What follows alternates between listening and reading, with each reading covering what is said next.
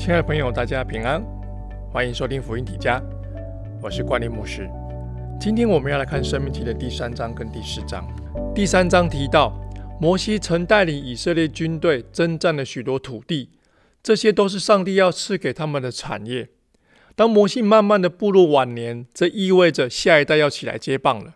而这位新的领导人，就是上帝所拣选的约书亚。从圣经中我们会看到，虽然未来的征战还有很多。但摩西这位老师啊，并没有一味的教导约书亚如何用兵、如何打仗，他更重视约书亚要明白这一切的荣耀都是源自上帝对他们的爱，并且不断加添约书亚对上帝的信心，让这信心成为他最好的装备。一开始就提到打败巴山王二，上帝怎样消灭亚摩利王西宏，得着他们土地，现在也照样对待巴沙王二，把他的人民交在以色列的手中。当取得这些土地之后呢，约旦河东土地的分配就开始了，将约旦河东的地分给两个半支派的人。接着，摩西恳求上帝准许他进入迦南，但上帝却 no no，上帝不许摩西进入迦南地。所以接下来就记载摩西不能进入迦南地。摩西早就知道自己最终只能坐在山顶上眺望美丽的应许之地。但他却没有因此丧失斗志或自暴自弃，他始终如一的、忠心的完成神托付给他的任务，继续照顾百姓，并且教导他们拥有正确的信念。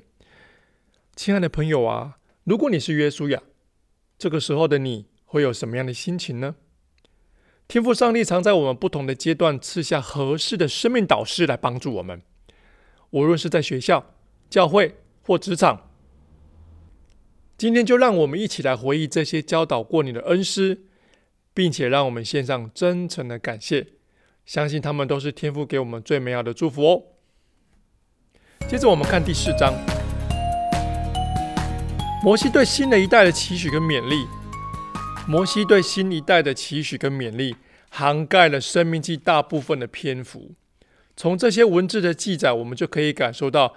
摩西热切的渴望以色列在未来的日子里可以听上帝的话，活在丰盛的祝福中间。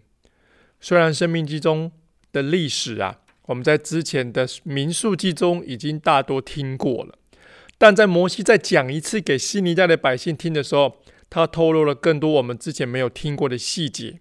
这也让我们从中找出更多不一样的亮光，因为生命记可以说是民数记的补充啊。摩西劝以色列人遵守律法，在这章继续讲到劝勉以色列人要听从教训。你可以看第二节，我吩咐你们的话，你们不可加听，也不可删减，好叫你们遵守耶和华你们上帝的命令，就是我所吩咐你们的。又警告人民不可拜偶像，劝勉以色列人不可敬拜偶像。以何烈山的经验来说明，上帝并不是偶像啊，也没有形象，因此要避免雕刻偶像。因此呢？拜偶像呢，会灭亡，会分散。但是呢，你寻求神悔改，神一定会守约。因为三十一节说，耶和华你的上帝是有怜悯的上帝，他不撇下你，也不灭绝你。千万不要忘记他启示与列祖所立的约哦。神要他们听见神说话，好叫他们终身学习敬畏神，并教导他们的儿女敬畏神。因为以色列人是上帝的选民，要听从上帝的命令，得福长久。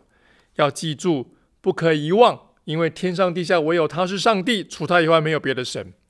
如果以色列人若专心跟随神，他们在应许之地中便会一生蒙福。换句话说，唯一有可能使他们跌倒的原因，就是他们离弃了神，不愿意听从神的心意跟教导。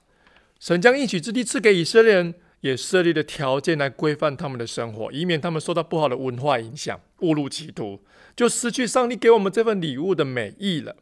接着又记载着约旦河东的三座条陶城。摩西呢，接着颁布上帝的律法，在第四章的四十四节开始到二十八章六十八节，这是摩西的第二篇讲道。在第四章的尾声，是一个第二篇讲道的序言。摩西说明律法是出埃及之后，摩西传给以色列人的，时间是在以色列人取得约旦河东地之后。这是今天的第三章跟第四章，我们明天继续看下去。我们下一集见，拜拜。